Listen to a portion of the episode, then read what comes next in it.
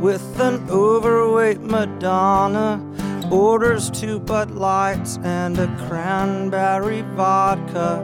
Marilyn Monroe dances dirty with Darth Vader. James Dean holds hands with the Cher impersonator. Atlanta, Georgia. Atlanta, Georgia. Pues muy buenas noches, hoy sí, noches, para los que estéis en directo. Eh, aquí solapando al Atlético de Madrid y a Liverpool. Y nada, pues los que estéis aquí, gracias. En un programa especial, hoy lo hacemos especial porque están todos de vacaciones, es, es mañana es Jueves Santo y, y estamos aquí los que quedamos, los que pringamos y trabajamos mañana, entonces pues no, no nos importa hacer el podcast hoy. Y hoy pues eh, de los habituales voy a estar yo solo y, y la verdad es que pues, vamos a ver qué sale. Hemos traído dos, hoy vienen dos invitados nuevos, amigos, amigos cercanos, literal, porque somos es un podcast íntegramente de la terreta. Y, y ante todo, pues ya podemos eh, evaluar según qué cosas, ¿no? Ya llevamos casi una semana de, de competición. eh, tendencias eh, que se preveían, sobre todo los, los últimos clasificados, creo que, que hay pleno en, en relación a las previas que habíamos, que habíamos hecho. En el- bueno, quizá los Athletics, pero los Athletics siempre están ahí eh, llevando la contraria a todo el mundo, pero por lo general, pues muy pocas sorpresas. Eh, tal vez los más de- destacable, eh, contra negativos, los, los Dodgers que les ha costado un poco arrancar. Hoy, ni más ni menos, eh, Clayton Kershaw lleva una- un partido perfecto hasta la, hasta la séptima, hasta la octava entrada y pues, Roberts ha decidido quitarlo. ¿no? Ha privado un momento histórico porque no lleva ni 80 lanzamientos. Y sorprende ver a los Rockies primeros de la división. Como hemos dicho, esto es muy largo, pero de momento pues ya, como ya he dicho, se van perfilando las situaciones que vamos a, o que nos vamos a ir acostumbrando durante esta, esta temporada. Eh, hoy, como he dicho, tenemos dos invitados nuevos. Eh, el primero ya estuvo por aquí hace, hace una temporada, bueno, un programa especial creo con nosotros. Y es Vicente Baldayo, ¿qué tal? ¿Cómo estás? Buenas noches, un placer Mario, encantado siempre de estar aquí con vosotros. Y bueno, ante todo, que lo sepa todo el mundo, enhorabuena. eh. Oriundo del área rural de Castellón, o sea que ayer ocurrió algo muy bonito en Alemania, así que Sí, una sí. sencilla enhorabuena, sencilla y sincera. Verdad, Y- sí. Y nada. Es que ahora lo más seguro locura, es que el Liverpool. Y pues Pero bueno, cantar cuatro, de los, cuatro de los Beatles y, y que el submarino amarillo, pues ¿no? Yo- sería, sería- sería metafóricamente muy bueno y muy bonito para eso. Y bueno, Bueno, y de hecho, para, para puntualizar lo del bonito, el- las semifinales que perdimos de Champions League, la final era en París y este año igual, o sea que es verdad. quizá nos lo devuelve la, la historia. El, el- el penalti de Riquelme. Madre mía. La de Riquelme. Sí, sí. Qué mal me supo. Yo estaba de fin de curso en Tenerife, año 2006. Qué mal me supo. En fin. Eh, bueno, tenemos otro paisano, amigo, de mis orígenes en aquel legendario programa Estadio, Estadio 52. Un saludo a Pepe y a Borja, que seguro que nos están escuchando. Y analista y referencia absoluta de pues, el scouting universitario y aquí a nivel formativo en, en- en España. De hecho, mañana tiene, tiene, tienes trabajo, ¿no? Eh, lo tuyo, que es el baloncesto. Francés Valls, ¿qué tal? Bienvenido por primera vez al podcast. Nos ha costado bien, años Mario. traerte, ¿eh? Sí, un poquito, un poquito.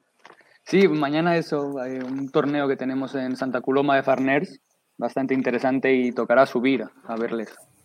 Estábamos ultimando esta tarde el viaje y sí, un poquito de baloncesto de, de jovencitos. Que luego si quieres nos cuentas, bueno, ya sabemos que aquí en el béisbol el tema de los scoutings y todo esto, pues es, es muy importante. Y luego nos explicas qué, qué- qué- qué- tipo de, de scouting eres tú, si el del Moneyball o el anti-Moneyball, ¿no? Si a, a papel y ojo o, o a Excel. Pues, bueno, tenemos aquí un guion, pero hoy, dada la permisibilidad que me da esta, este ambiente más Vamos íntimo, pues vamos a. No, sí, vamos a intentar seguirlo. eh, pero que, bueno, como sabéis, lo principal es que estéis cómodos, que lo paséis bien. Y primero vamos a hablar de. Aquí tenemos dos equipos interesantes. Uno, porque creo que va a dar mucho calor este año, que es el los Seattle Mariners, representados por Francés. Y bueno, Vicente, lo siento, pero esto tampoco parece que. ¿no? Aquellos playoffs tan bonitos del año 2020 que tanto prometían en sí. siguiente temporada. Pero parece que mucho brazo, mucho brazo, poco bate. Y ¿qué nos puedes contar de estos, de estos Marlins que este año, pues, probablemente les cueste también mucho la temporada?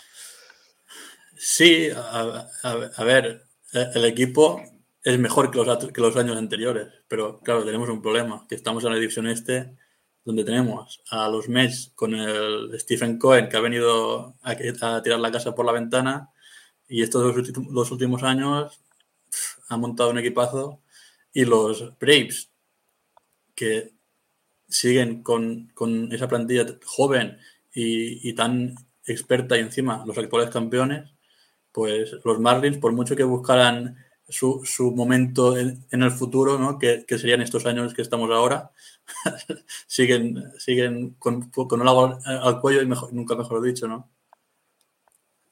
Pero bueno, no, de momento no hemos empezado muy bien, bien, pero... No, que se cambió la gerencia, la época Jeter parece que ha pasado a mejor sí. vida, con más pena que gloria. Ahora pues tenéis una mujer que, bueno, yo es que sinceramente no sé cómo pronunciar esa NG, que es un nombre raro, es, es sí, de ascendencia coreana. Kimin y, Kimin y, y, y, sí, sí, lo pronuncian tal cual, Kimin y ya, ya está, y se quedan y ya está, ¿no? Y... Cuando lo escucho, sí, sí, no. Bueno, sigue Mattingly al frente de este proyecto y Trevor Rogers, ¿no? Que es un jugador que, que es un, pues un, un, año pasado estuvo muy bien y ya sí. pues con más un año más de experiencia en la liga, pero bueno, es un pitcher que a priori tiene que dar que hablar estos años. Ayer Jesús Luzardo hizo un partido histórico también, creo que consiguió 15, eh, 9 strikeouts en 12 entradas. 12, 12, 12 sí. 12. 12 sí. Y bueno, no, se, se, ven cositas, se ven, se ven cosas. Sí, no, sí, a ver, si la rotación, si están todos sanos, yo creo que es, es de las más profundas que hay en, en, la Liga América, en la Liga Nacional y muy talentosa, la verdad. Eh, eh, los, que han empezado un poco así han sido Alcántara y Trevor Rogers, pero bueno, yo creo que viendo los partidos no, no han utilizado mucho su, su, sus lanzamientos que más controlan. Por ejemplo, Trevor Rogers este año ha intentado meter el slider y, y lo utilizó más que no el cambio que siempre lo colocaba en la zona baja y por eso a lo mejor no estuvo tan de esto. Y, y Sandy Alcántara igual con el cambio que era su segundo lanzamiento que utiliza para, para utilizar para eliminar a los demás, no lo utilizó tanto. Bueno, supongo que estarán probando ahora al principio a ver cómo, cómo pueden dirigir los partidos y el problema es el de siempre, que tenés muy buena rotación, te haces cinco entradas buenas, pero luego hay que rematar y si vas con entradas justas, es muy imposible. Hay, y más, y más este, estas épocas que estamos en que el poder que tienen muchos equipos y la cantidad de, de contacto que hay por ahí es brutal. Bueno, ahora siempre he sabido ¿no? un poco esa poca afluencia al estadio de los Marlins, por desgracia. Eh, ¿Qué esperas de este año? ¿Hay razones para que la gente pues mínimamente se motive un poco más y acuda más al estadio? No sé, Luzardo, Rogers.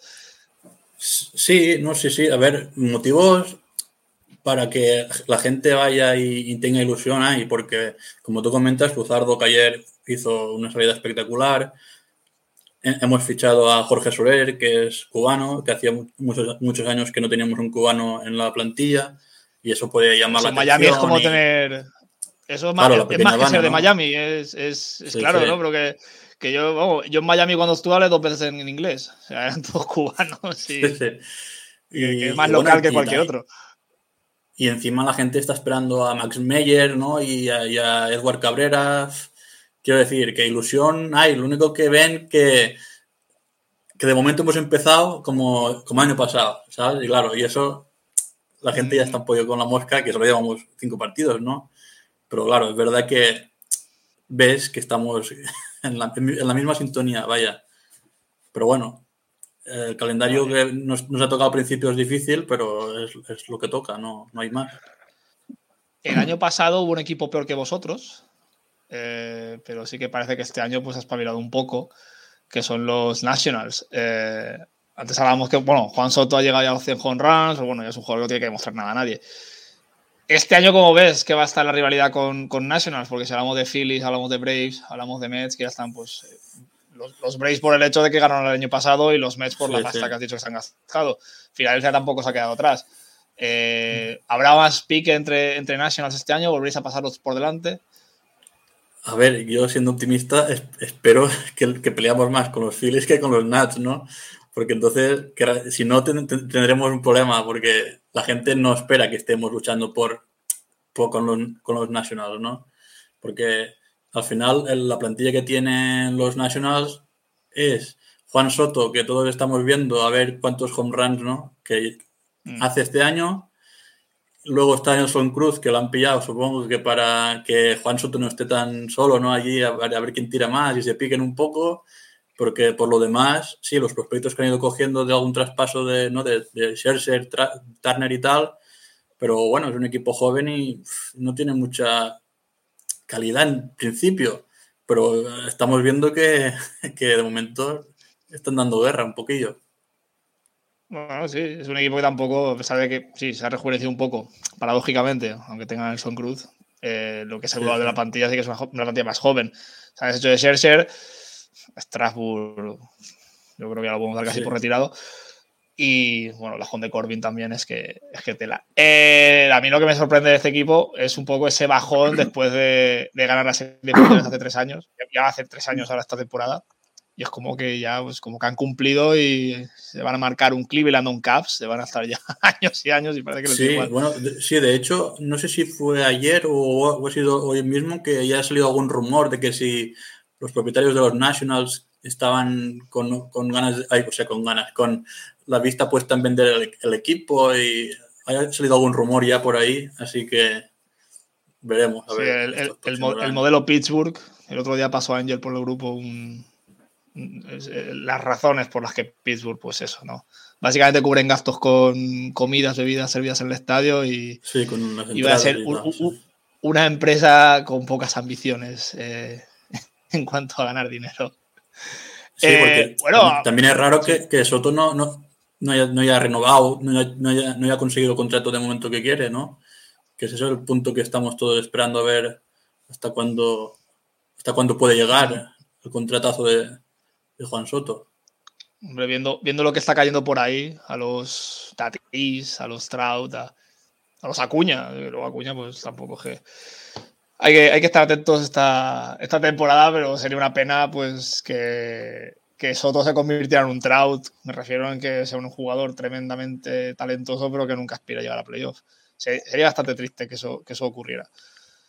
Bueno, hay equipos que ya están demostrando cada año tras año que, que les importa tres cojones eh, luchar por, por, conseguir cosas. Eh, ya hablamos de Cleveland, hablamos de Pittsburgh, hablamos un poco de los Orioles. Y es una pena, es una pena. Unos que parecían hacer que lo iban a hacer el año pasado son los Rockies y eran los Rockies y ahora mira, van, van líderes de división. Luego, luego hablaremos de ellos un poco.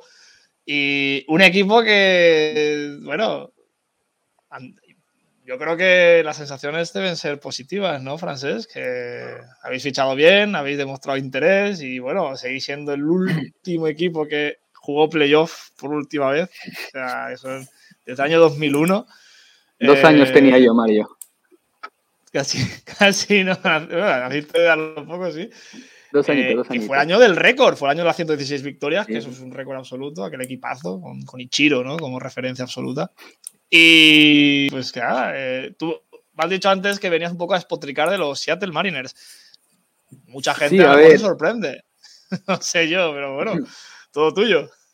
No, a ver, yo lo primero tengo que decir para, para justificar este, este berrido que voy a pegar ahora contra, contra la organización es que, os lo he comentado antes y Mario ya lo sabe, yo como sigo tantísimo baloncesto, yo mi, mi seguimiento del béisbol se basa en seguir a los Seattle Mariners, totalmente, desde intento ver los partidos que puedo sacar de formación, leer mucho sobre los prospects y todo, ¿no? Y más que nada porque también casa un poco con el tema del baloncesto, de, del scouting, así que me encanta. Y, y claro, yo no, no, tengo el conocimiento de cómo puede estar, como por ejemplo los Marlins, que estaba contando antes Vicente, por ejemplo, no tengo ese conocimiento de como este año a lo mejor lo que yo digo ahora es un poco salvaje, ¿no? Y es que, a ver, yo por un lado he escuchado bastantes críticas al hecho de que la gente quería que el equipo gastara más.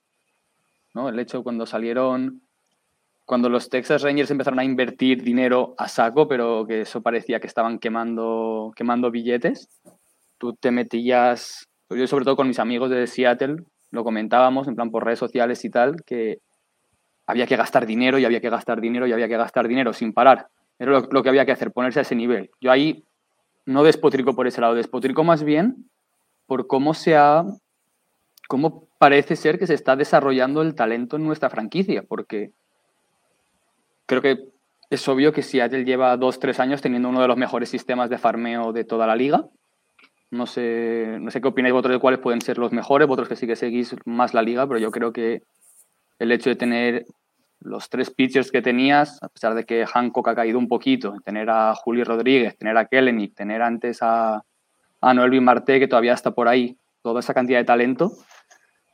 Y por un lado ves que los pitchers, los lanzadores, sí que cuando suben responden, pero es que ya llega un momento donde el bate, que sí que es cierto que puede costar más de trasladar y todo lo que tú quieras, más en concreto en los jugadores como por ejemplo el caso de Logan Gilbert, que sí que tenía pues son unas bolas rápidas en las que se apoya que son muy, muy buenas y que eran ya prácticamente MLB ready desde el principio del año pasado. Pero es que no llega, no, termina de trasladar y es un poquito, tengo como esa rabia interna de decir, se tiene que estar haciendo algo mal, se tiene que estar haciendo algo mal porque el talento que hay es que es indudable. Y me lo comentaba, de hecho, Mario en el guion, ¿no? Hablar de la cantidad de strikeouts que lleva ya eh, Julio Rodríguez en las mayores prefiero ni ver el numerito, ¿eh? Bueno, el año pasado que Lenich lo bajaron, subió, hizo un home run, sí, sí, y que al final estás debutando contra brazos de ligas mayores. Eh, por muy bueno que seas en las menores, el proceso de adaptación supongo que es igual. Bueno, no todos son iguales, ¿no? Hablaremos luego de, de Suzuki y de los Cavs, pero ostras, eh, paciencia, hombre, que. Sí, no, no, yo paciencia, evidentemente, sabes que desde que yo sigo este equipo, no les he visto jugar playoff. No te ha quedado otra. exacto. Pero es el hecho de, ver cómo sí que existe una evolución que me atrevería a decir que es muy buena eh, en los lanzadores. Sí que ves que el desarrollo de estos jugadores está muy bien. Ostras, a ver, no voy a coger el caso de Logan Gilbert porque sí que era un top prospect, pero me refiero. Eh, Matt Brash no era un superjugador, de hecho, acabó rankeado el año pasado el 98, si no me equivoco, del top 100 del pipeline, pero no había estado antes por ahí, era un jugador que llegaba un año pasado, un año increíble, y lo sacas, y ostras, que no sé si habéis visto el partido que jugó el otro día, pero ves como su primer, su primer inning es espectacular, pero que dices, este tío es bestial, es bestial, no tiene, no tiene otra palabra. En el segundo empieza un poco a flojear, pero después se vuelve a levantar, al acabar el tercero, saca dos entradas más bastante, bastante bien y dices, tío, muy bien, muy bien, le ves eso. Logan Gilbert es que es, es, el molde de jugador que a mí me gusta. Ya me has dicho antes que hablaremos un poco de baloncesto. Eh, Logan Gilbert es el molde de jugador que a mí me gusta. En baloncesto, ¿eh? Y así que me tiene enamorado. Y ves cómo lo traslada también. Y sin embargo es que, no, es que desespero prácticamente. Es desesperante el hecho de ver cómo tíos tan talentosos como Julio Rodríguez, lo subes y, hostia, llevas siete strikeouts. Es que. hicieron un vídeo muy emotivo, ¿no? Con, con, con Scott Cervais, que le iba a decir, ¿no? Pues vas a debutar de titular en el partido, el, Opening Day, y tus padres van a estar en la grada, tal. O sea que. Que joder, sí que es verdad que con toda esa parafernalia que salió en Twitter y te esa emoción, pues, bueno, por lo menos. sí, es que realmente es que Está por debajo de 100 ahora bateando. Es que... Sí, sí, 7-1. Pero es que es eso, es el hecho de que yo no puedo dudar de que el chico es buenísimo, igual que Kellenic, no puedo dudar que son buenísimos, pero me da mucho coraje el hecho de ver cómo los lanzadores se van desarrollando y realmente se están desarrollando bien y se adaptan bien a la liga y el bate no, porque ya pasó, evidentemente no está a este nivel ya pasó con Ivan White, que también lo subieron con este contrato que le metieron, no me acuerdo si eran de siete años, una cosa así, directamente, para pasar de AA a MLB y veías que el chico es que no podía estar en el, no, podía estar en el plato, no era capaz. Es que... Es, curioso que, es, curioso que si nadie supiera de qué equipo habla, la gente se pensaría que está hablando de los Marlins también, ¿sabes? Porque la situación es, es idénticamente idéntica la, la misma. Es que es la cuando, misma. cuando lo estabas Ha habido caminos paralelos ahí, Es, que es habido- mismo, es que es, que es lo mismo. Es Y que de hecho, y de hecho lo- lo- los únicos jugadores de posición que ahora mismo están en el lineup de, de, de Miami que han subido desde las menores, estamos hablando de Jazz Chisholm y de Jesús Sánchez. Ambos los adquirimos vía traspaso ha- hace un- año o dos.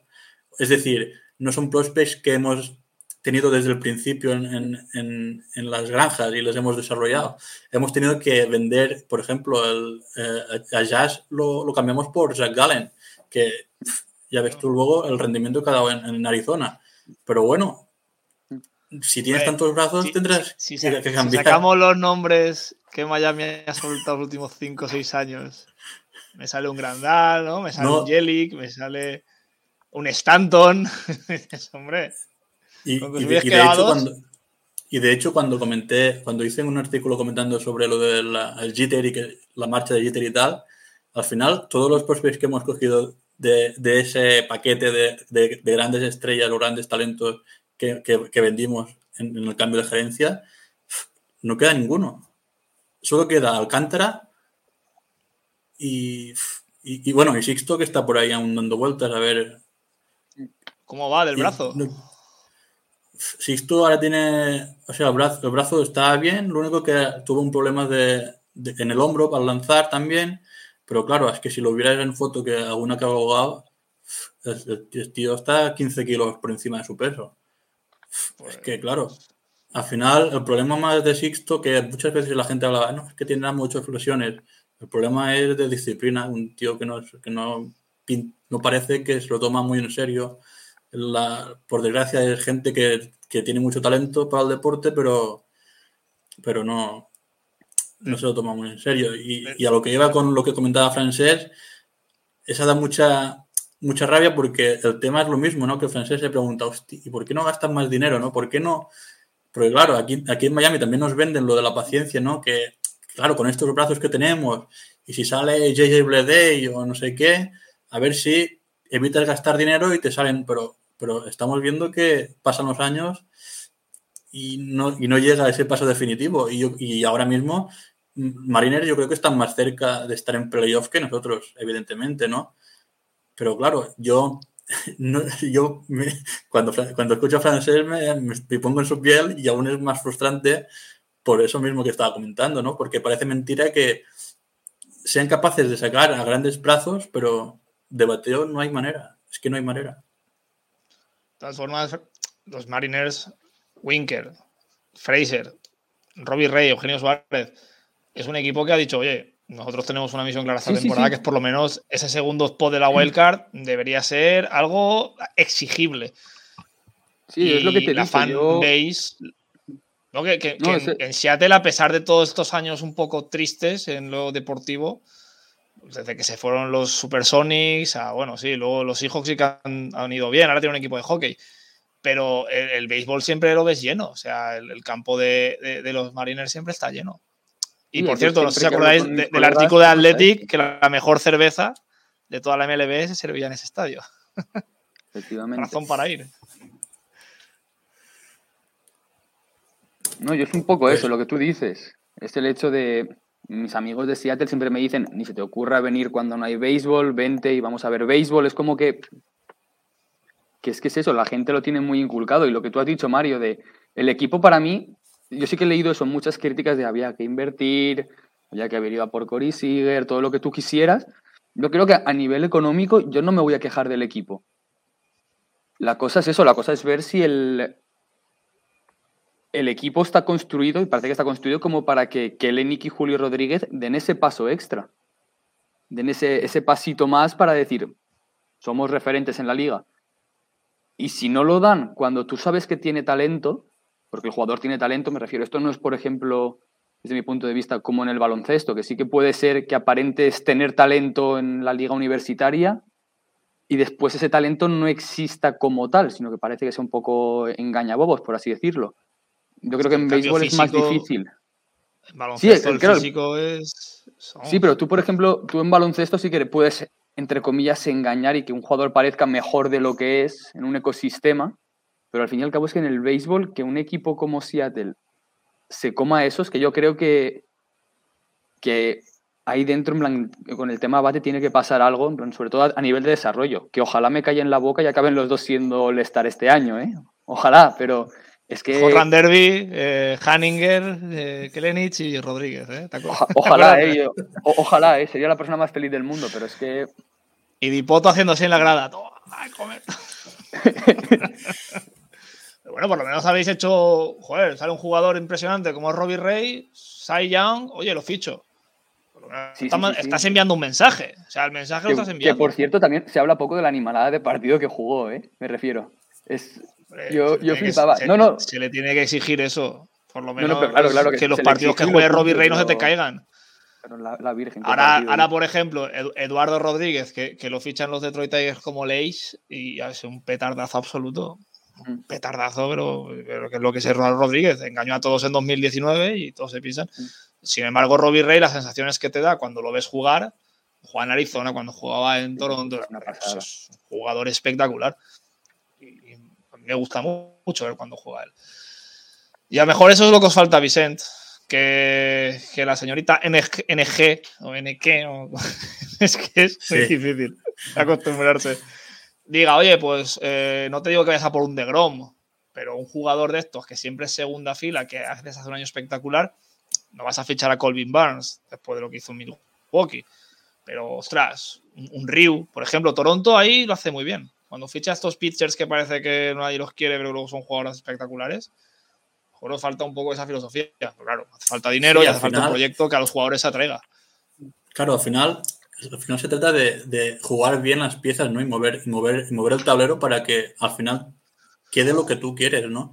¿Que tienen muchos jóvenes? Bueno, pero si quizás vendiendo un par de, brazos jóvenes llega un bate que está top 20 de la liga o top 30 y, y firmas a uno que tú dices, un veterano que te, que te saque sus 15 entradas ahí de, de cuarto de quinto, de, de, quinto, pues consigues un brazo, un brazo con experiencia y un bate que es lo que, es lo que necesitas ahora mismo.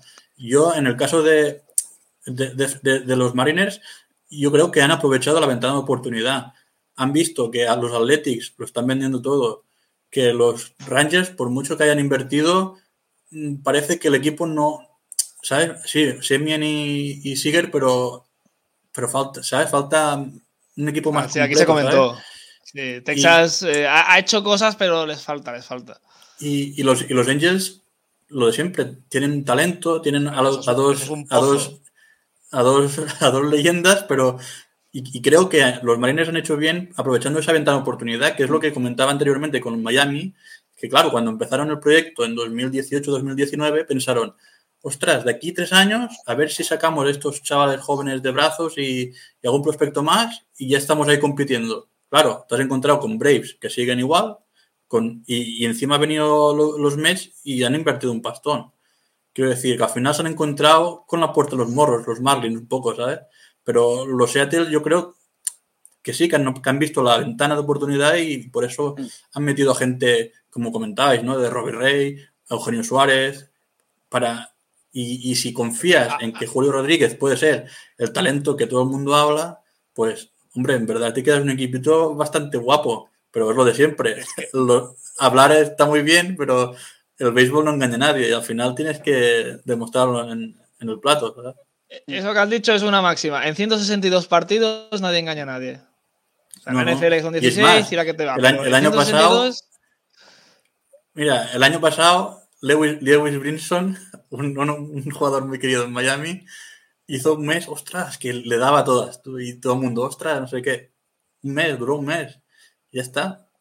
Es el Jeremy Lin de ¿eh? Francesc. el Jeremy Lin de, la, de, la, MLB. y al final, un equipo no, no, puede gastar prospectos para tener un mes bueno. No. Claro, es que es así. La gente se va a cansar, la gente va a decir, oye, yo quiero competir siete meses, o por lo menos cinco y medio. De todas formas, lo que has dicho antes de Sixto y su, pues, sobrepeso y tal. digamos, Eso en la NFL pasa con Las Vegas. Quiero decir, hay ciudades, hay ciudades muy peligrosas para los jugadores sobre todo estos jóvenes, porque si cogemos a Rodgers, cogemos a Sixto, cogemos a Pablo López, cogemos a Alcántara, cogemos lo que pasó con José Fernández. Es que ahí habéis, hay una producción de pitchers, o ha habido una producción de pitchers, que bueno, tiene que ver si tiene que confirmarse, pero, pero ostras, que a años vista no está mal. Bueno, si el señor este se cuida un poco y pierde los 15 kilos, ¿qué tal? Oye, pero sí que es verdad que ser joven en Miami, pues. Eso es matador. No es lo mismo que ser joven en Minnesota. Perdón. Sí. No, sí, sí, evidentemente, ¿no? Y, esto que has dicho, Mario, es que es verídico, es tal cual. Es tal cual. Yo soy un jugador de baloncesto que se ha movido de un ecosistema muy familiar a otro, totalmente diferente, a una ciudad más grande, con buen ambiente, tal. Y es un tío que tiene potencial para ser NBA. Y por ahí se dice que lo quieren empaquetar en el equipo en el que está.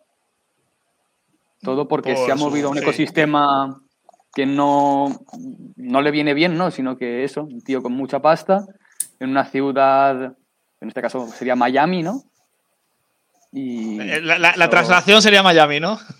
si la traslación sería Miami, después, bueno, un poquito más. Al final, si te gastas muchos millones en una formación, pero sí, sí, dale, Vicente.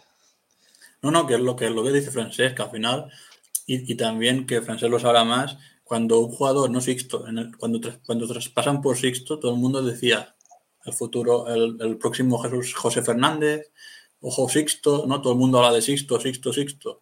Llegó el día, Sixto salió en el 2020, es verdad que lo hizo muy bien, demostró todo que tenía potencial, pero claro, no es llegar y ya está.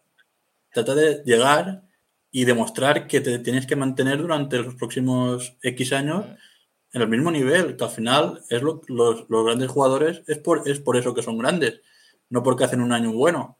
Y si eres joven, ganas la pasta que tendría Sixto asegurada ya de, de, firmas y tal, y seguramente se pensaría que ya lo tendría hecho, y aquí, si, si, si te despistas, te pasan por la derecha y por la izquierda.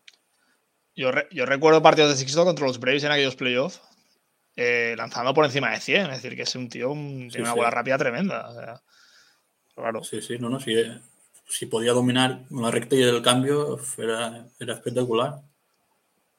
Eh, nos pregunta Gevercia por el chat que si vamos a hablar de Kershaw. Yo, es que la idea era hablar de Kershaw, pero hay un tipo que se supone que entiende de esto y ha dicho, pues lo quito del campo. En la octava entrada, en un par, es, que estaba antes de grabar, yo estaba pendiente por si teníamos que cambiar todo el programa para hablar de una, actuación histórica.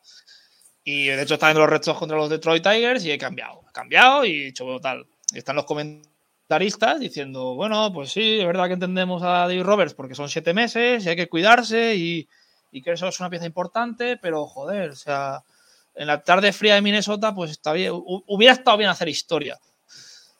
Pues eso es todo lo que hay que hablar de Kershaw, que ha hecho 8, 7 entradas, eh, mm, absoluta leyenda, perfectas, mm, imposible ser más perfecto porque no había llegado ni, a 80 lanzamientos y Dave Roberts pues ha decidido pues que, no, que no, que aquí no. Y eso hace 20 años o hace 10 o hace 5 años eso ni se lo planteaba nadie. Si un tío lleva un no-hitter o un partido perfecto, jugaba, aunque luego hubiera estado dos meses lesionado porque no, es que tengo molestias. Tú, o sea, potencial partido perfecto es como el que ha enganchado dos orejas en las ventas en el primer toro, tío. El tercer toro vas a morir, tío, vas a morir. Y a salir en, vamos, es que es lo mismo, tío. O sea, hay, hay cosas que deben ser respetadas siempre. Y la esencia de un partido perfecto o un no-hitter debería estar protegida por la Major League Baseball por regla absoluta.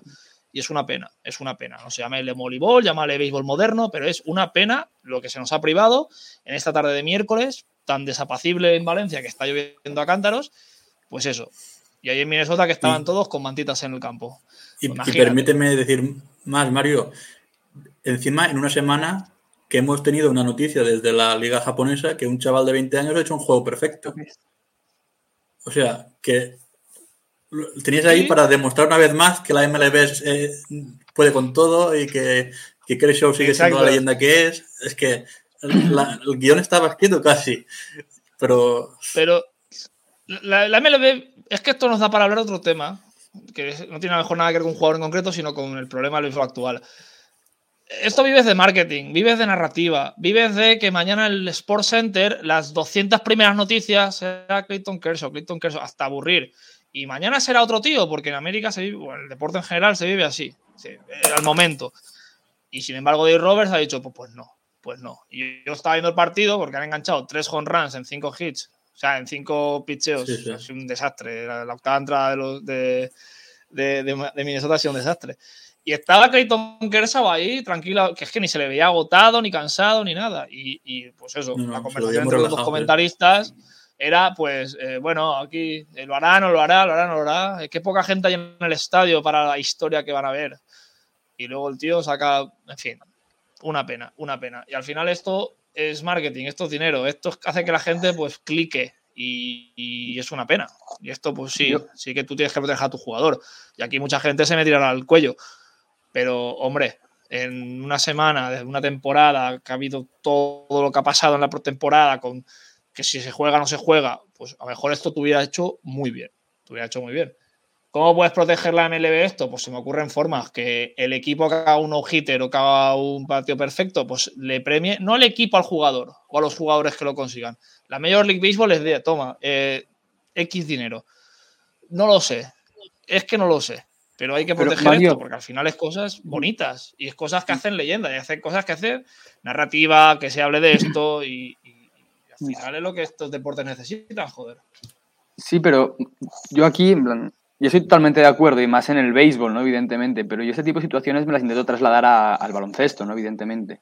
Tú piensas que quien decide que Clayton Kershaw juega o no juega está invirtiendo su salario, en plan, está apostando entre comillas su salario, en plan, su, mm. trabajo depende pues, de que Clayton Kershaw no en una octava entrada se rompa el brazo, se disloque todo el hombro y se juega la temporada, está ahí. Y si dices, vale, ya me ha ganado el partido, ya está todo controlado, todo súper bien, yo esa parte la entiendo, ¿no? Es un poco, a mí esto me pasa con el draft, con los jugadores jóvenes, de hay que coger a este jugador porque se puede hacer tal cual, no sé qué, hacer maravillas con este tío. Dicen, ya, tú lo cogerías desde tu casa, en una agencia, y es buenísimo, pero no, no vas a cogerlo. Y eso... Sí, es muy fácil hablar, pero yo veía a Kershaw, yo no lo veía ahí con el brazo en alto o con la manta. Cuando juegan en climas muy fríos, ves que los, mm. los, los pitchers, incluso a veces, que esto antes se veía mucho, cuando ahora ya no, porque ya no, ya no tienen que, que golpear, pero si un jugador está lanzando muy bien y típico turno de bateo, hostia, pues consigue un hit el pitcher tenía que ir a base. Entonces, en climas fríos les ponían la chaqueta para que no se enfriaran y eso se podía hacer. Y tú veías, yo me acuerdo, un Arroyo Oswald corriendo, un ex pitcher de Filadelfia, corriendo entre bases con la chaqueta. Y yo preguntándole a mis amigos americanos, esto hace 10 años lo menos, ¿por qué lleva chaqueta? Y me explicaron la movida. Un tío que sigue lanzando, tú no puedes tenerlo ahí a la intemperie en Filadelfia en abril. Y, y Clayton Kershaw estaba en manga corta tranquilamente, ahí le faltaba el puro y la copa. Y claro, habían hecho tres home runs seguidos, pues el tío ahí jiji jaja, tal, y dices, bueno, por la sensación que daba, este tío va a salir y va a hacer historia. Pero, macho, que tú coges la playa de mejores pitchers de la historia y no todos tienen un partido perfecto. Lo tiene Randy Johnson y lo tienen cuatro más. Roger Clemens creo que no tiene ninguno. joder, tío, estás privando a. ¿Sabes? Sí, yo que Philip Humber tiene uno, que Dallas Barden tiene uno. ¿No lo va a tener Clayton Kershaw? Por favor, hombre por favor. Yo creo que al final todo lo que ha comentado Francés se le, pasa por la cabeza a Dave Roberts y, y, si, hubiese sido otro, por ejemplo, ahora me viene a la cabeza Max Scherzer, yo estoy seguro que Scherzer se hubiese ido hasta el final y acaba el partido. Lo, coge del cuello, lo coge del cuello y lo mata. O sea, si a Scherzer lo sacas de ahí, el mismo coge. Te caza, te caza, te caza. y, y al final es, lo de siempre, ¿no? Es, muy de. Es hablar por hablar, pero estás hablando de Kershaw. Los Twins no le, no le dan, no hay manera de darle. Seguramente lo veían negro porque no estamos hablando de cualquier pitcher. Entonces yo creo que eso también afecta a la hora de, de, enfrentarte según qué situación. Y estás con, con, con, la situación del juego perfecto, Kershaw delante, lo ves que el tío llevaba creo que se lleva 70 y ya pocos lanzamientos en las, las 7 sí, lleva 80. Sí. Y, y, ves que de manera. 13. Sí, sí, 13 strikes. Quiero decir que al final son muchas variables, ¿no? Que, pero bueno, Que sí, que si, no, que si nos ceñimos al deporte en sí es cojonudo, ¿no? Yo recuerdo un partido en el que Kobe Bryant lleva cincuenta y pico en tres cuartos. O, Curry, ¿no? Curry lleva un partido hace poco. Sí, hace nada, con cincuenta y tantos y se sentó. lo sentó el último cuarto entero. Y dices, coño, y, el tío estaba por jijijaja, porque ya, ya tiene tantos récords que no hace falta a lo mejor. Pero en el béisbol, eh, la, la individualización de un récord es tan importante. Hay jugadores que han hecho una mierda de carrera. Esto Ramiro lo decía siempre. Unos buenos playoffs o un partido histórico te justifica una carrera. Y, en béisbol pasa así. hay jugadores. Había un caso de un tío de Oakland que se llama Dallas Barden, que el tío era un paquete, era el típico pitcher, pues octavo en la rotación, que juega el típico partido de julio porque hay tres lesionados. Y el tío sale, hace un partido perfecto y al año siguiente firmó por, no sé si le subieron a 6 o 7 millones al año. Y jugó esa temporada y ya está. Ahora está comentando partidos porque tío era un paquete, pero tuvo ese día que claro la Virgen. Pero al final, no solo por lo que a ti te puede beneficiar como jugador, que a eso evidentemente un partido perfecto es solo un, sí, es algo bueno en su currículum, pero va a ser un Hall of Famer, pero vamos, de 1-1, o sea, que, no saque pleno voto, ¿sabes? Además, un tío que cae bien. Y eso sabemos que, como hemos hablado, que para ser Hall of Famer tienes que tener una hoja de servicio social y moral impoluta. Eh, entonces, al final es eso. Joder, tío, más privado, más privado. El último de King Felix me dice. El Roberts, eh, aquí me dice Javier Cía. Exacto. Que dice, ¿no? Que, que se hubiera jugado a Tomillón. Hostia, que no estamos en septiembre. Pero bueno, si queréis puntualizar el tema de Kershaw, pero bueno, al final es el tipo Roberts este que, cobra una tajada por decir, oye, ¿lo pongo o no lo pongo? Y ya está. No, es eso. lo que cuenta el día es que es el partido ganado y ya está. Y mañana otro día. Yo creo que es eso, básicamente lo que tú dices, y más en el béisbol, porque posiblemente el béisbol sea el deporte con, mayor cantidad de historias. Lo hubiese dado, esto lo hubiese dado a Kershaw un punto más, ¿sabes? Por supuesto, pero es que te pones en la parte, eso, te pones en la parte del head coach y dices, Dios, es que es, que es eso, imagínate que eso, que se, se le va el hombro, se jode un dedo y dices, la, la Virgen, ya he, perdido a Clayton Kershaw, es que, es que se dice pronto, dices, lo he perdido por, por un récord en un partido que ya tengo ganado en Minnesota, es que, es que así como la historia positiva es muy bonita, la historia negativa, que siempre suele obviar... Siempre no hay gloria. Sin riesgo no hay claro, coño. pero yo, yo, creo que. Que se lo digan a Carlos Sastre. Que... se lo digan a Carlos Sastre en el P2 2008, coño. Joder, al final, ¿qué? No, es que, tío. No. No, sí, no, sí, no, estoy de acuerdo, pero es que es eso, es el, el hecho de, imagínate la otra parte de la historia, el hecho de pues por dejar a Clayton Kershaw más entradas de lo que debía, un partido de mierda la primera semana en Minnesota. Pero tú sabes lo que hubiera pasado. La temporada se mierda. En la octava entrada, el primero hubiera conectado un hit, lo hubiera retirado y no quedas como un cagao. Y no quedas como un cagao. Que es el tío que logra el robo de base más importante de la historia de este deporte. Dave Roberts. O sea, que cagao no es. Por lo menos como jugador que fue el que robó la base contra los Yankees cuando juegan los Red Sox. Se ha cagado no es, pero como entrenador, tío, amarrategui total, o sea, capelo. O sea, Dave Roberts capelo. O sea, a partir de ahora este señor.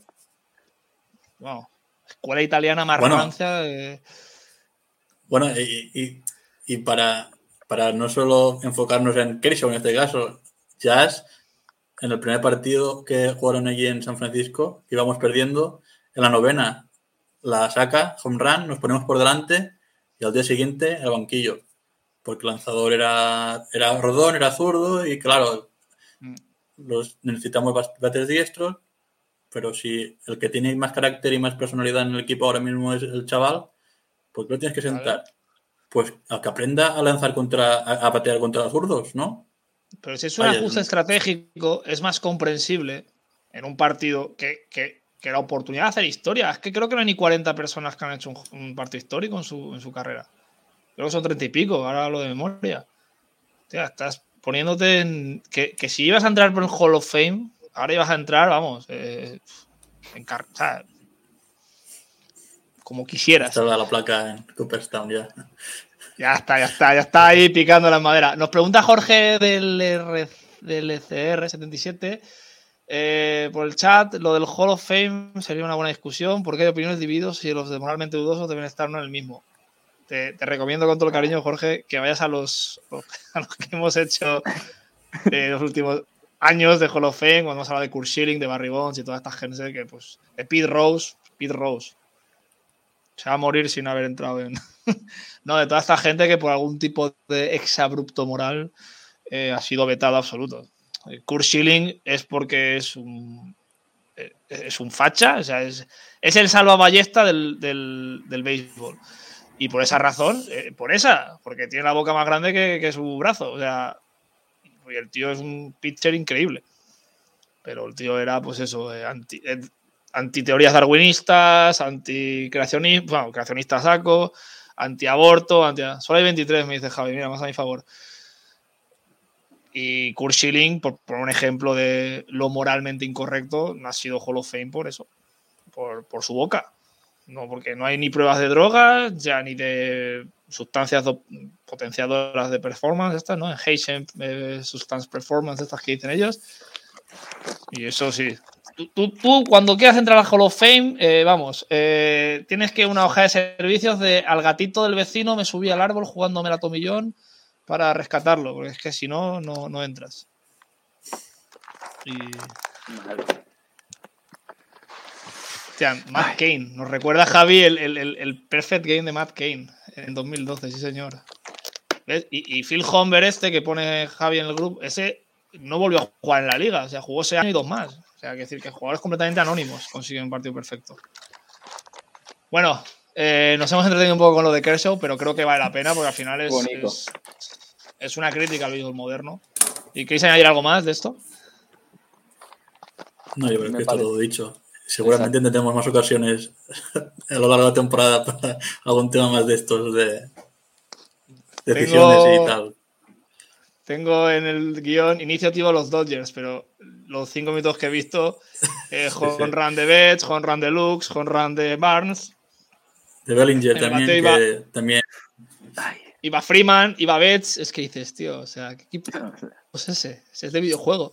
es que es Sí, no, y yo creo que los Dodgers, aunque empezaron un poco a ver si a verlas venir, todos sabemos que, muy bueno, y Dave Roberts ya lo dijo al principio de temporada, vamos a objetivo ganar la Serie Mundial 2022.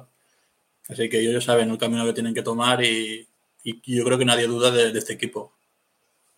Hombre, el fichaje de Freeman a mí me parece una de las mayores exageraciones y de, no sé, es como el de Durante en baloncesto, Francesc.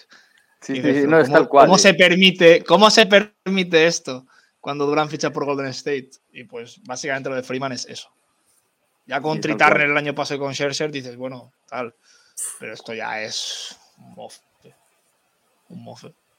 Aquí ya pasó con Chris Paul, ¿no? Cuando quiso firmar por los Lakers, que no pudo, la, la NBA no le dejó y todo esto. A lo mejor el béisbol por una la, vez podría la... aprender de la NBA, aunque bueno, después lo que ha dejado hacer la NBA la conjura de propietarios, ¿no? Aquello que. Exacto, sí, sí, sí. Pero de... Jason Williams se lo hicieron también con Miami, creo, algún equipo de esos. No sé. Sí, también. La gente, pero pues está acabado ya, tenía treinta y pico años. Y... sé qué cosas, tío. Eh, más cosillas. Eh, antes a la, la liga japonesa, pues hay un japonés que se prometía, pues lo prometía muy bien. Lo del Raúl Soriano nos habló de él, Seiya Suzuki. Y bueno, pues de momento ha empezado mejor que Julio Rodríguez. Perdóname que te diga, Francesc. No, no, no, no. Ha empezado como un Nada, tiro, pues tío. Jugador a tener en cuenta. Estos jugadores que si estáis empezando a ver béisbol, pues eh, diga, pues mira, me empecé cuando empezó este jugador y 10 años después, pues lo miras con cariño, como dices, como si fuera un familiar tuyo. Y dices, joder, tío, yo es que empecé a ver béisbol cuando jugaba este. Eh, Ramiro, el último jugador que, que, que vio, bueno, voy a hacer el chiste hace ya 20 años. bueno, en fin, eh... es lo de siempre, ¿no? Que llegan con, con currículum de, de, la liga japonesa, pero claro, esta es otra cultura, otro ambiente diferente y nunca sabemos por dónde pueden salir los tiros, ¿no? Pero de momento ella... A mí lo que me fascina es la cantidad de jugadores japoneses que llevan años en la liga y son incapaces de hablar inglés. O sea, Otani le costaba, a Maeda le costaba. O sea, dices, hombre, yo qué sé, que que Japón es una cultura occidental, digamos, ¿no? Que, no, pero no, los japoneses, Pero les pa- pasa lo mismo yendo allí. Los japoneses, para hablar inglés, malo, ¿eh? Ya, pero Malo, jugadores que llevan años y, y dices, tío, de- realmente, creo que Otani aún tenía que ir con traductora según que. No, pero sé. yo creo que no es el caso, no es el caso exacto de, de Otani, pero hay muchos jugadores internacionales que llevan traductor por miedo a equivocarse. Por miedo a equivocarse en rueda de prensa, quiero decir. Por ejemplo, en, en Houston Rockets, al Ferenc Segnun, que es el, un rookie que tienen este año turco, el chico se defiende en inglés, pero no es capaz de, de hablar bien en una rueda de prensa. Y, a miedo, y por miedo a equivocarse y, y eh, el chico cuando sale, o cuando salía antes en rueda de prensa, salía siempre con un intérprete para asegurarse que lo que está diciendo está bien y no dice ninguna animalada, porque solo falta sí, eso, ¿no? sí.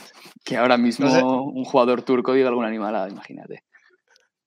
Eh, con la que se le con Canter y todo aquello. La- no sé si os acordáis que, bueno, ahora que, que echaron a Bielsa, que pues eh, en, en Twitter Fútbol Inglés, eh, desde allí, decían, la persona que más vamos a echar de menos en el mundo es este señor. Y es un tío que era el traductor de Bielsa desde hacía no sé cuántos años que lleva en el Leeds.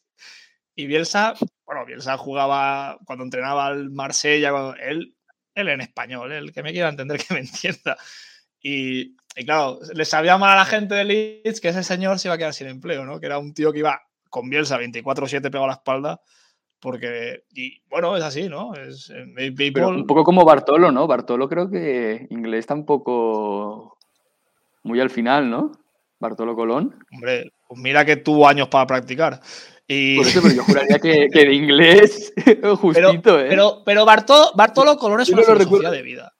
Claro, él puede, él o sea- puede, igual que Marcelo Bielsa pueden, pero La, gente dice, la, ¿eh? gente se ríe de, no, es que Maradona a un niño sin piernas le metió un cebollazo que le metió gol en una portería bajita, ese mítico vídeo, si acordáis. Y el tío lo, lo celebró, golazo, golazo, que dices, tío, un poco de... Que además era un chaval que había perdido las piernas en la guerra de Siria, tal. Bartolo Colón tenía vídeos lanzándole a 90 por hora a chavales en un parque, tío. O sea, estás contando, tío. O sea, que una bola de esas te pega y... Pero vídeos sí, de... yo estoy de sea, acuerdo. eh, Te mata, te mata, te, mata. No, te, deja tonto, sí, sí. Dices, tío, vale, aunque lo controles muy bien, ojo. O sea, te mete un cebollazo a un chiquillo de esos y lo, lo revienta. Pero Bartolo Colón es una filosofía de vida. O sea, el Sí, yo- bartolismo. estoy de acuerdo.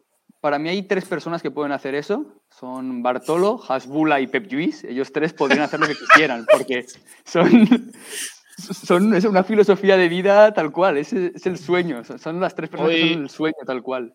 Esto es muy para cafeteros, pero día triste, la cuenta de Pep Lluís ha vuelto a ser Ha sido, ha sido cancelada. cancelada. Ha sido cancelada. Justo hoy. En fin, siempre sean los mejores, pero volverá.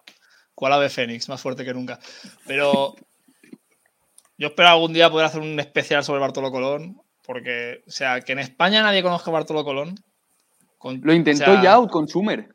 Outconsumer, Rock el youtuber, lo intentó hace, hace mil. Ah, mira, no sabía esa. Hizo, hizo un vídeo, antes subía vídeos también, no siempre jugando a béisbol, pero subía vídeos cortes random de partidos suyos jugando a béisbol y contó historias de Bartolo Colón y tal. Pero claro, béisbol Y luego en- la en gente, España, la gente que, se sea ría lo que quiera. Outconsumer. Que el tío jugó hasta los 44, creo, 45. Sí, sí. Que luego, luego hay es chavales bueno. que con 27 enganchan dos tomillones y se van a su casa. A ver, Coño, ya- la tú ya lo sabes. En plan, mi amigo Alex Gómez, que pues está jugando en Gonzaga, que si alguien quiere seguir balon- eh, béisbol universitario, está entre las 20 mejores, 15 mejores del país. Creo que es la 15, si no me equivoco. El chico este yo lo conocí con 16 años y ya salía con hielos de los partidos. Un chaval de 16 años. Y Bartolo acabó jugando con 44. Y dices, un prodigio, tío. No, no hay más. la- el chicle ese de mascar que tienen los banquillos ahora, Exacto, ahora es peor. Ahora, ahora es peor. Chicle. Eh, eh, bueno, eh, noticias de estas que dices, pues vale. O sea, como el tema de Becky Hammond en baloncesto, que son buenas, pero es que yo no sé cómo tratarla. Sin que. Pero bueno, primera mujer que es primera base, o sea, entrenadora de primera base. Eh, tengo el nombre por aquí. Sheila, no, eh, sí, le voy a decir. Este es Suzuki. Alisa Nanknen, que es la primera base de. La entrenadora de primera base de, de los San Francisco Giants. Eh, sí se hablaba de ella, que era una mujer que entendía mucho de béisbol y tal y que cual, pero bueno, ahí está. Yo es que no, como no sé su trayectoria más que eso, no, no puedo hacer ningún comentario. Pero bueno, Sí, bueno, yo, he leído algo, yo, he leído que lleva desde 2014 en la organización, en, en San Francisco y tal. Y bueno, en verdad se puso en primera base porque expulsaron al, al que está de, titular de primera base. O sea, salió por, por la expulsión mm. del, del, entrenador titular de, de, primera base. Pero bueno, yo creo, yo creo que estamos en un mundo que al final debemos valorar la, la profesionalidad de, de, la persona y da igual si es hombre y mujer. Quiero decir, sí, desde luego. con, todas, con, todas, las facilidades que tenemos y todos los recursos, que hay gente que aún esté buscando la, si tiene patas al gato o lo que sea.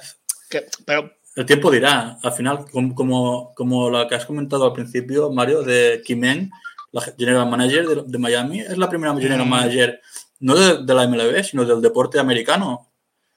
Es la primera mujer en la historia que es general manager en el deporte, en las grandes ligas americanas.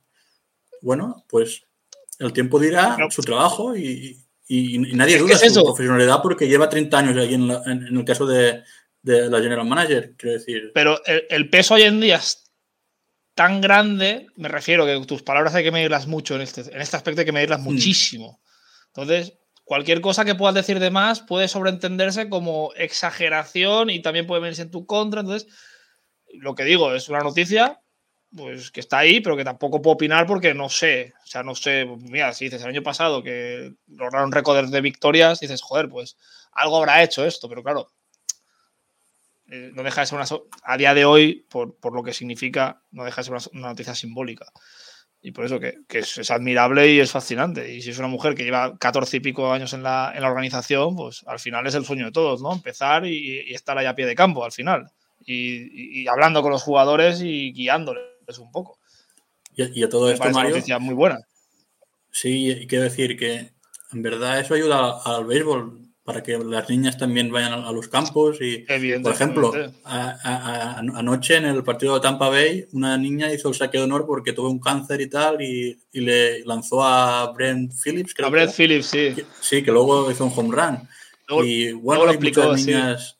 y, de hecho, en, los Yankees, la, entrenadora de, las ligas menores del filial A de, de a, avanzada, no, la, simple, simple A, que se llama Rachel Balkovich, pues es la entrenadora es la general manager del equipo. Ah, pues no sabía. Y es la primera vez. es la primera mujer que, es entrenadora de un equipo de, ligas menores. Empezado este año y de momento está con Jason Domínguez. ¿Domínguez es el, el, prospecto de los Yankees? Sí, sí, que sí. Pues, y hay dos o tres más top, 30 de la organización que están ahí en, single eight, que llaman ellos, y, de momento llevan 3-1 de balance, pues ella está allí entrenando. Quiero decir que es buena noticia que vayamos escuchando nombres de, mujeres también que, estén relacionados con, Luego el, peligro es que, decir que luego si adquiere una posición de, por ejemplo, el tema de Becky Hammond en, en San Antonio, que a lo mejor Frances no lo puede decir mejor, no lo puede explicar mejor se dice que, se está preparando una transición porque Greg Popovich como que ya se está viendo mayor y ya quiere pasar tiempo con su familia y se va a retirar y que una posible alternativa va a ser ella. Entonces, claro, eh, una mujer que es la asistente de Popovich. Si no, no, dime, dime, que lleva muchos años y que sería completamente lícito. Sería lícito pensar que sí, pues es ella. Porque es ella porque lleva toda la vida con ha firmado ahora, si no me equivoco, en un equipo de WNBA, si no me equivoco. No, no la sigo, no creo, no tengo ningún problema en decirlo, no sigo la liga, la NBA femenina. Eh, pero es un poco lo que estabais comentando, el hecho de, evidentemente es buenísimo que lleguen mujeres a las posiciones de poder de, en cualquier deporte, porque eso puede llegar a atraer a, más personas a este, a, este, a, este, a estos deportes, que no sea que no sea un campo, no quiero decir que sea evidentemente exclusivamente masculino, porque es una falta de respeto y más, por ejemplo, el caso de, por nombrar a Becky Hammond, aquí por lo menos en Valencia tenemos la suerte de que el Valencia Básquet Femenino es el, equipo que más público lleva en, en toda la liga Hacen femenina 6.000 andesa. cada partido algunos días. o sea. Sí, sí, no, es una pasada y con un ambiente muy chulo, con muchos padres trayendo a sus hijos y a sus hijas y está muy, muy chulo, la verdad. Si sois de aquí de Valencia y podéis ir, ir porque es, es muy chulo, es muy chulo el ambiente del valenciaje femenino. Pero vaya, si vale para eso, es perfecto, pero evidentemente hay que contratar desde siempre a la mejor persona posible. Y si la mejor persona es, en este caso, Becky Hammond, para Vince Becky Hammond. Si Becky Hammond lo, lo hace mejor que Tim Duncan o que Matt Nielsen, que es otro de los asistentes que tiene por ahí, que juega aquí en Valencia, no sé si te acordarás de él. Eh, De los tíos Vale. más queridos, de los tíos más queridos de la Fonteta de San Luis, pero vamos, Es, una y por maravilla. haber. Pues, si lo hace mejor, Pacadins, es que yo entiendo que a lo mejor te hay acuerdas una- máquina que nada que le molesta, estamos- pero si no, nos estamos olvidando un poco del tema, pero Escariolo hace 15 años tuvo una asistente a Carmen no sé qué, que era de Unicaja, era cuando Escariolo ganó la Copa del Rey en Zaragoza. Yo, yo estaba detrás del banquillo ese día. no, Y, y Escariolo hace 15 años ya puso de asistente a una, a una mujer, de asistente suya. O sea, en plan, ahí con los y lo veías hablar con. Aún jugaba Tabac, ya un jugado ah, aquellos años. En la época de Macillaos, casi todo. Buah, una maravilla. El buen baloncesto. Eh, y joder, que, que, que ya, ya, se, ya se dieron paso hace 15, 16 años, solo que ahora pues sí que es verdad que se les da más, más visibilidad y, y tal, pero bueno, que me parece genial, yo te digo, al final es Gay Kapler el que selecciona a su staff y es Gay Kapler, antes lo que hablamos de Dave Roberts, que él quiere ganar partidos porque su sueldo va en ello, pues es Gay Kapler el que dice yo tengo que poner aquí las mejores personas que, me proporcionen pues, pues eso, partidos. Noso- nosotros, y si quieres, para hacer un alarde aquí patrio, ¿vale? Tenemos a Lorena Torres. Lorena Torres está en, si no me equivoco, ha estado, perdón, ha estado en Filadelfia, en los Philadelphia 76ers, ahora está con la selección española y se encarga, es la directora del, eh, del player performance, el, el rendimiento de los jugadores aplicando eh, ciencia del deporte, sport science, ¿no? Si no me equivoco ahora está ahí en Spurs, creo que también está colaborando con Xavier Schelling, creo que se llama, el chico que está en Spurs, que también es, también es de aquí español. Bueno, tenemos una chica ahí en el mm, más alto nivel y es una chica que en serio es, si os gusta todo el, eh, todo el tema de la ciencia aplicada al baloncesto, en este caso o al deporte, entrada a su perfil porque es, es una pasada, en serio, es una pasada, es de los perfiles que personalmente cuando yo entro a Twitter, de los que tengo en búsqueda reciente para ver lo que publica porque es contenido de calidad y es eso, esta chica hace un contenido de calidad que si en lugar de llamarse Lorena se llamara Lorenzo, lo vería igual y sería igual de bueno, a eso me refiero. Y es perfecto, tío. Bueno, Eso, eso está muy Y bien. es lo que toca, es perfecto. Eh, un día hay que hablar de- Normalidad sí, y ya van. Exactamente, No. No, si está genial. Mujeres, o sea, mujeres, mujeres siempre ha habido en el deporte, lo único que se veía mal que estuvieran. Siempre han estado. Lo único que hay que tener un poco de valor, valor o, o- o- ser, o ser uno, uno mismo digno y decir, esta chica vale para esto. Oportunidad para ella. Y, y andaban. Y luego ya el tiempo dirá, como, como jugamos a todos los entrenadores hombres que hemos tenido de los equipos que seguimos, etcétera, etcétera, pues lo mismo, no pasa nada. Es eso, yo, yo sí que es verdad que entiendo que hay una mentalidad de, no quiero decir que sea de gente más mayor, pero hay una mentalidad que por desgracia sigue existiendo rancia. actualmente. Una mentalidad rancia que sigue existiendo y que y va a existir. Muy es que no podemos, no podemos poner ya, pero evidentemente hay que intentar minimizarla. Ostras, Mario, yo por ejemplo, yo esta semana Y las dado- generaciones. Que vamos a ir a mejor, pero tú no puedes pedirle Claro. al tío que lleva yendo 40 años a Mestalla, o el tío que va, lleva yendo 40 años a, a lo que antes era la Modón, que ahora no sé ni cómo se llama, porque cada año cambia de nombre, al campo de los San Antonio Spurs, y cuando pierda Becky Hammond 10 partidos seguidos, si es que estamos poniendo un supuesto, pues ¿por qué va a tirar? ¿Por sus cualidades Claro. técnicas o por su...? Y al final, eso es... Claro, y eso es el objetivo. no es tan fácil. Claro, eso es lo que hay que, eso es lo que hay que evitar, que a lo mejor a alguien le está sonando un poco bestia, yo creo lo que estamos diciendo los tres, pero es porque creo que tenemos perfectamente normalizado que si la entrenadora, la mejor candidata para ser entrenadora es una mujer, pues, pues bienvenido sea, ¿sabes? No tengo ningún problema. Como si me estás diciendo que el mejor, que el mejor entrenador para un equipo de baloncesto va a ser un, un niño indio de 19 años, que en la India el baloncesto apenas se sigue, pues si es el mejor, en Davant, es que ningún problema. Y los resultados hablan. Por suerte el deporte es justo en ese Exacto. aspecto. Exacto. No, no, no, no ayuda, no, o sea, no apela a la interpretación. O sea, si pierdes partidos, al carrer. Y si ganas partidos, pues estatua en la puerta del estadio. O sea, es que al final es, es, así, los extremos. Ayer Ancelotti, en el minuto 80 79, vamos, eh, ya tenían que empalarlo en Concha Espina. Y ahora ya, Ancelotti, el deporte es así. Y, y, lo básico es lo que le hace atractivo. Y, yo eh, asumo esa irracionalidad. Porque si no, estaríamos aquí viendo el, el deporte con monóculo y bombín. Y, esto sería un, muy aburrido, en mi opinión. Bueno, tampoco hay que llegar al extremo de los barras bravas en Argentina. Me refiero a que un, equilibrio. educación y respeto. Y ahí ya está. No hay más. Totalmente. En todo, en todo, en todo. Mm. Mm. Eh, bueno, eh, creo que es el día que menos hemos hablado de béisbol, pero bueno, como es un día ya que hemos comentado especial y, más desenfadado, eh, Francés parece que tiene problemas con la conexión. si queréis cerrar el programa ya con algún tema, porque ya hemos hablado todo lo que teníamos en el guion. Los Rockies, sí, lo tenemos en el guion, pero los Rockies, pues es que al final, en una semana, se pueden ganar cuatro partidos perfectamente. Lo importante es llegar a septiembre y estar ahí. Eh, Yo, Mario, para, para, destacar algo que, que, podemos etiquetar como el, el Germín Mercedes de, 2022, ¿no? Ha sido la actuación de Steven Kwan, el, el novato de los Guardians, que ha hecho, ha hecho un récord que, a ver, ¿cómo era? Eh, se ha convertido en el primer jugador desde 1901 en alcanzar 15 veces la base en los primeros cuatro partidos. Desde 1901 pues nadie lo conseguía. Así que veremos si eh, es un Mercedes, ¿no? que dura una semana.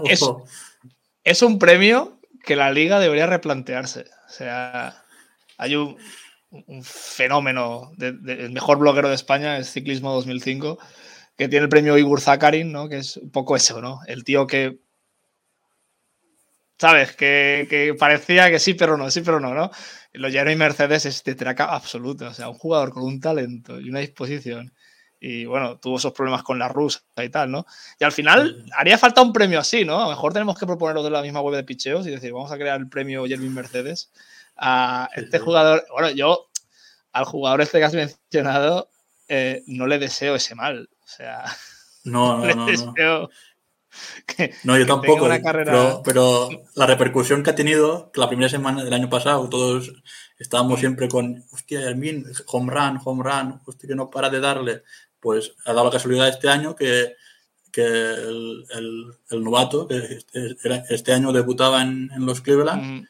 Pues mm, llegaba a base 15 veces y sin, hasta que ha llegado hoy el, el lanzador que debutaba también en, en MLB, el Nick, Lodolo, el de Reds, el de Cincinnati Reds, que lo, lo, ha ponchado y hasta ahí ha durado su efímera historia de esta semana.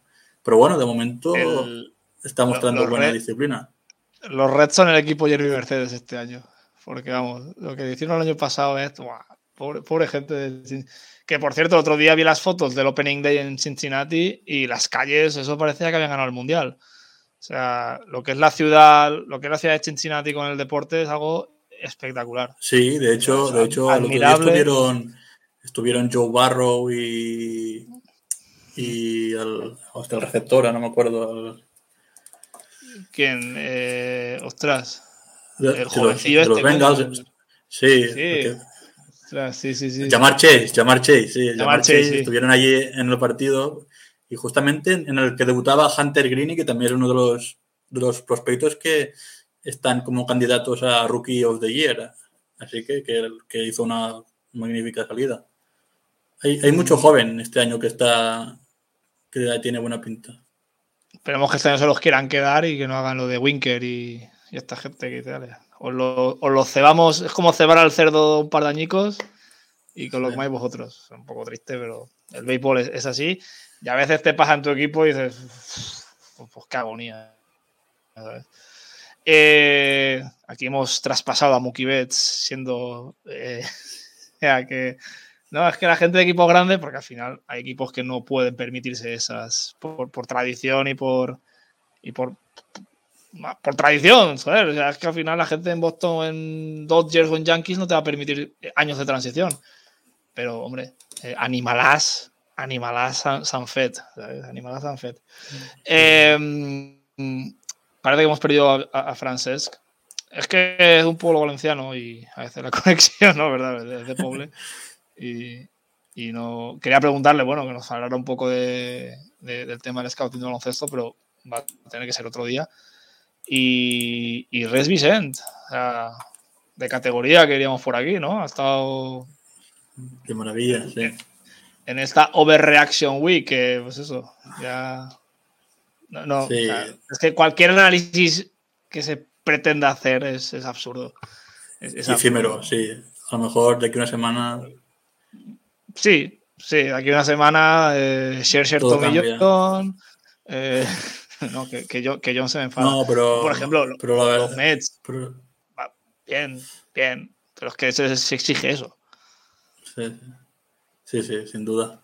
No, pero yo lo, lo, último que quiero decir es que las ganas que tenía de béisbol eran inmensas, que el poder estar cada noche viendo un partido y es un lujo, que seguro que será emocionante esta temporada y, y, que, y que la gente esté pendiente porque hay mucho talento y a ver si, si cambia un poco lo de la mentalidad esa de los prospectos, aguantarlos hasta el último día.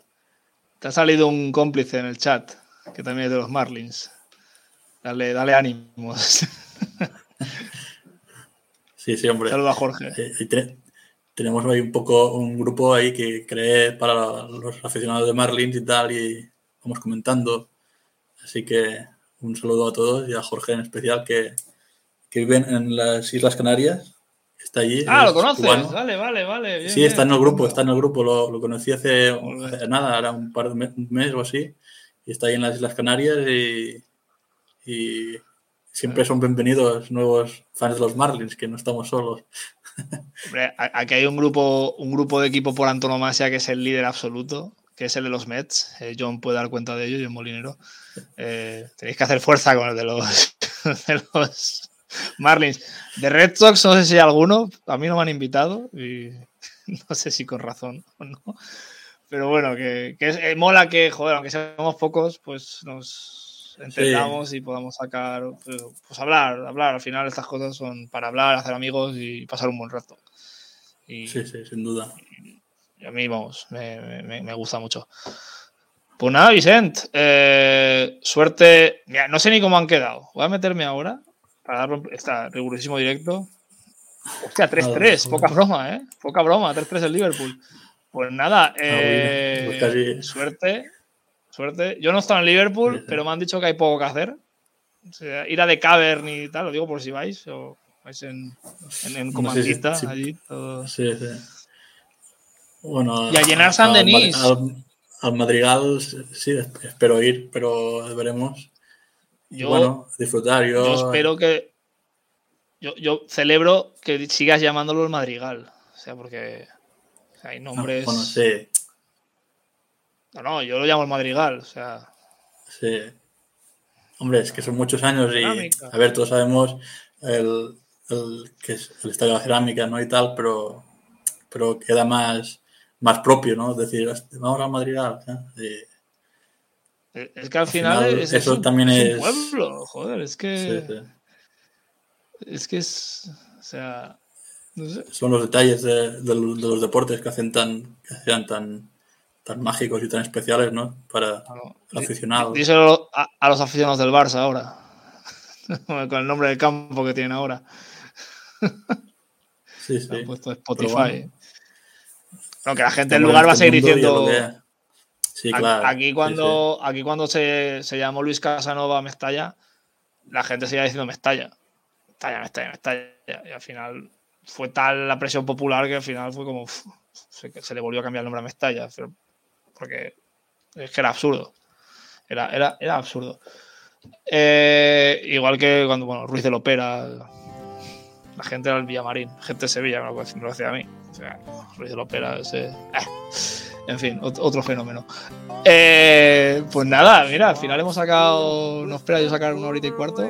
Eh, a los que habéis estado hasta aquí, bueno, es un programa un poco así de improviso, porque hasta esta mañana no estaba claro que se iba a sacar, así que agradezco que estéis ahí. Y la semana que viene pues estarán todos de nuevo. Estará John, Javi, estará Chemi, estará Adrián. Bueno, estamos ajustándonos según la disponibilidad. Y no nos podemos despedir de francés, le damos las gracias. Vicente, muchas gracias. Un placer siempre. Siempre estoy detrás de la pantalla. En contacto, ¿vale? Esta vez ha sido un lujo. Muchas gracias, Mario. A ti, tío. Hasta luego.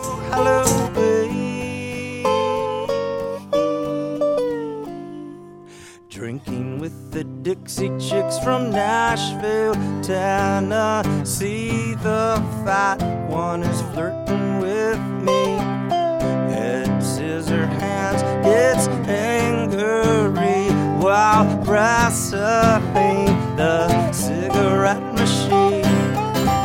In little Georgia, little Georgia, rock and roll Halloween.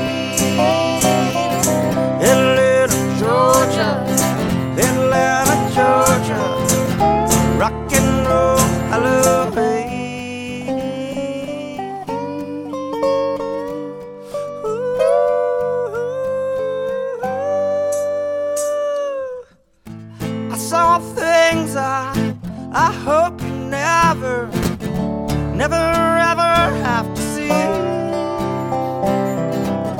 I saw Elvis make out with Jesus